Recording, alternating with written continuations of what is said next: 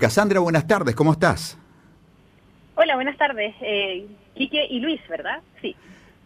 Bueno, Quique seguro, Luis está con algunas ñañas tecnológicas. Ah, Ahí está Luisito. Estamos haciendo periodismo COVID, cada uno desde su casa, ensamblándose la, la, conversación y el programa en los estudios centrales de la 780 AM. Eh, Luisito, ¿le saludás a Cassandra? Hola Cassandra, ¿cómo estás? Buenas tardes. Hola, buenas tardes. Bueno, Cassandra, eh, Chile es para nosotros una sorpresa después de un tumultuoso 2019 donde parecía que todo el gobierno, el Congreso y el Palacio de la Moneda se caían al mar. Hoy tenemos un presidente Piñera repotenciado, recuperando sus activos políticos y sus créditos de imagen personal después de una muy exitosa navegación del complicado problema del COVID, un asunto para el cual ningún gobierno del mundo tenía manual de instrucciones. Y hoy Chile nos sorprende con el tema de que es uno de los cuatro países que más ha vacunado en el mundo, que más cerca están de la inmunización total de su población, mientras por el otro lado sufre los embates de una, una nueva oleada de COVID que obliga a endurecer o mantener las duras medidas de, confinamiento. Chile para nosotros un, un país en, en, estado de observación por, por ese mérito de haber conducido eh, muy exitosamente este proceso, lo que habla no solamente de un gobierno que supo llevar las cosas, sino de una población que aportó los niveles de disciplina social necesarios, Cassandra. Así los vemos desde la distancia. Ay, nosotros no somos tan positivos. no, eh, lo que pasó aquí fue que eh, el, gobierno tuvo eh, muy buena manejo o planificación para el acceso a las vacunas, para la compra eh, de las vacunas, eh, porque recordemos que también es una, es una guerra comercial, por así decirlo, a nivel internacional, eh, donde Chile pudo hacerse de tratos internacionales con más de un laboratorio para obtener las vacunas. de todas maneras, todavía nos falta. Estamos recién alcanzando en cuanto a personas vacunadas con las dos dosis, porque tenemos aquí eh, se está vacunando principalmente con Sinovac, que es eh, de manufactura china, que tiene dos dosis, y con Pfizer, que también tiene dos dosis. Llevamos eh, casi 5 millones y medio de personas con sus dos dosis completadas.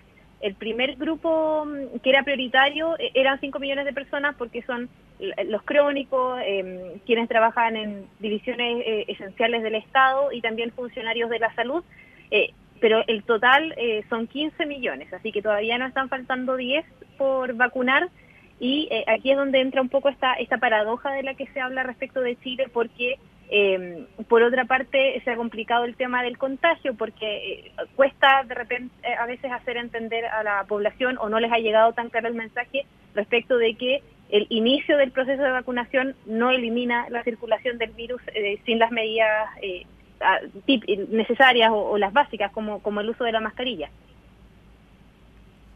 Luisito. Sí, estoy escuchando y también leyendo información que tiene que ver mucho, Cassandra, con la efectividad de la vacuna china Sinovac, eh, que habla de un 67% de, de prevención de los contagios de COVID. Eh, ¿A ustedes, a Chile le ayudó mucho, le facilitó mucho tener relaciones diplomáticas con China continental para adquirir estas vacunas?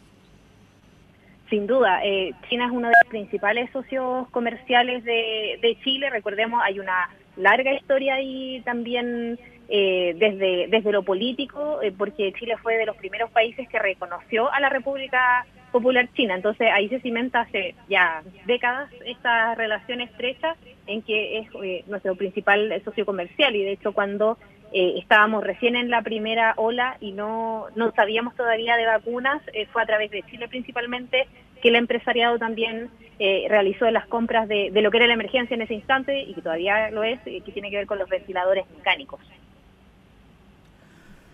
Cassandra, eh, en el mundo hay, digamos, una ola de escepticismo que viene de de los foros de, de, las redes sociales, donde hay negacionismo, donde hay conspiranoia, y también la velocidad de la migración en la propia información este, científica formal y de fuente bien verificada. La propia Organización Mundial de la Salud llegó a cambiar de, de opinión, de posición y de mandato con semanas de diferencia porque esa es la velocidad de desarrollo de la ciencia en los tiempos del, del COVID. Así que mucha confusión que hace que muchas personas tengan miedo a vacunarse. Hoy en, en Canadá, por ejemplo, un país que es este superavitario en manera en materia de disponibilidad de, de vacunas, las personas que tienen la certeza de que van a ser vacunadas con la vacuna de Oxford AstraZeneca dicen no gracias, voy a ir a un consultorio, voy a pagar una consulta médica porque allá es por consultorio privado voy a pagar una consulta médica y voy a ir a un consultorio que me inyecte otra vacuna que no sea la de Oxford AstraZeneca. En Chile se plantea esta, esta duda del no quiero vacunar, que me están inoculando, no me voy a vacunar, el abuelo que se planta y dice yo no, antes muerto que vacunado.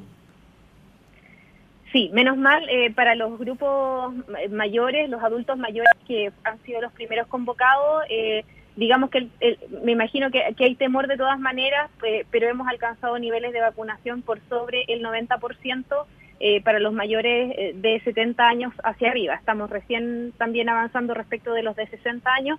Eh, la, la, gente que ha estado asistiendo ha estado en torno al 75%, que es lo más bajo, las personas de 50 años y de esa edad hacia arriba prácticamente el 80-90%, pero sí, hay muchas dudas, estamos enfrentando un proceso súper extraño en que hay demasiada información, hay sobrecarga de información y procesos que antes eran eh, no necesariamente secretos, pero que solo se movían en círculos de, de la elite, por así decirlo, científica, eh, de revisión de papers, de investigaciones, y, no llegábamos a conocer públicamente esa información hasta que ya estaba el producto farmacéutico listo y comercializado. Aquí hemos sabido cada paso, cada detalle de cada traspié que ha tenido incluso un, no sé, un, eh, un ensayo clínico y eso eh, confunde a ratos a las personas. Lo mismo pasa mucho con las cifras. Cuando hablamos de eh, 6.000 contagios, 7.000 contagios, y es algo que se reitera en el tiempo, las personas llegan a perder un poco la perspectiva de, qué significan esos números.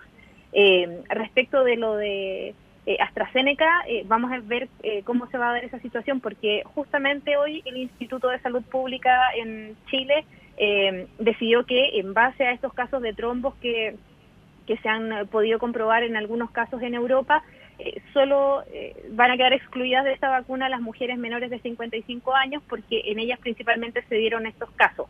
Ahora, eh, sí se ha visto hartas reacciones de, por ejemplo, hombres diciendo, ah, bueno, pero yo no me quiero arriesgar, o mujeres mayores de 55 años que se supone podían recibir la vacuna AstraZeneca diciendo, bueno, pues yo no quiero averiguar tampoco si soy la excepción a la regla y me puede también eh, pasar algo. se ha visto eso, pero, pero es parte de las complicaciones de esta sobreinformación, que además es súper entendible, porque para crear confianza hay que dar información, pero a ratos quizás también es parte de lo que, de lo que confunde y lo que ha dado pie también eh, en este mar de información que hay que jerarquizar, eh, que alguien escuche algo y diga, bueno, yo le creo un poco más a esta información, se condice un poco más con mis temores y por eso eh, puede ser que haya gente eh, que se quiera que saltar la vacunación, especialmente los más jóvenes, pero no necesariamente porque crean menos en la ciencia, sino porque eh, tienen visto el COVID como como casi una gripe. Entonces, entre más baja el grupo de edad a vacunar, puede que sean menos los que los que adhieran. Luis. Sí, eh, Cassandra, ustedes llegaron a tener eh, casi colapso de los, de los hospitales, sanatorios en cuanto a atención a, pacientes de COVID, porque nosotros estamos viviendo una situación eh, casi eh, de esa naturaleza. Pero Chile, ¿cómo manejó en materia de sanitaria la atención a pacientes de COVID en los hospitales o sanatorios? Situación de colapso, diría que no hemos dejado de tenerla desde que comenzó este segundo brote a finales de marzo. Eh, lo que pasa es que eh, aquí se habla de las camas UCI de cuidados intensivos. Eh, hemos estado todo este todo esto desde marzo a la fecha y también en parte del año pasado en ocupaciones, porcentaje de ocupación en el 95-96%. Entonces, ¿qué implica? Siempre existen camas de alta complejidad en Chile, pero, eh, por ejemplo, ahora hay cerca de 200 en, toda en todo Chile disponibles. Eso quiere decir que hay zonas del país, hay hospitales en el país donde esas camas no están. Lo que pasa es que eh, a los más graves COVID se les traslada, hay un sistema de, traslado aéreo para y, todas las camas eh, de alta complejidad están siendo coordinadas en un sistema centralizado, tantas, tanto de los prestadores privados de salud, clínicas, eh, como eh, los públicos, de hospitales. Pero de todas maneras hay una escasez respecto de camas y hay recintos donde, como no hay una cama de alta complejidad, están siendo internados también pacientes en unidades de urgencia. Lo que sabemos, eh, en el fondo están en una cama, están en un hospital, pero una cama de, de urgencias no es la instancia ideal para un paciente COVID, especialmente si está demasiado grave. esa es una situación que se ha seguido complicando y en verdad eh, no se ha complicado más solamente porque los funcionarios de la salud eh, están dando el 100% para hacerse cargo incluso de más camas de las que normalmente se harían cargo, eh, capacitación de funcionarios que normalmente no ven este tipo de camas y de todas maneras se están capacitando para colaborar, saber al menos cómo ayudar en esta instancia. Eh, ha estado súper complejo.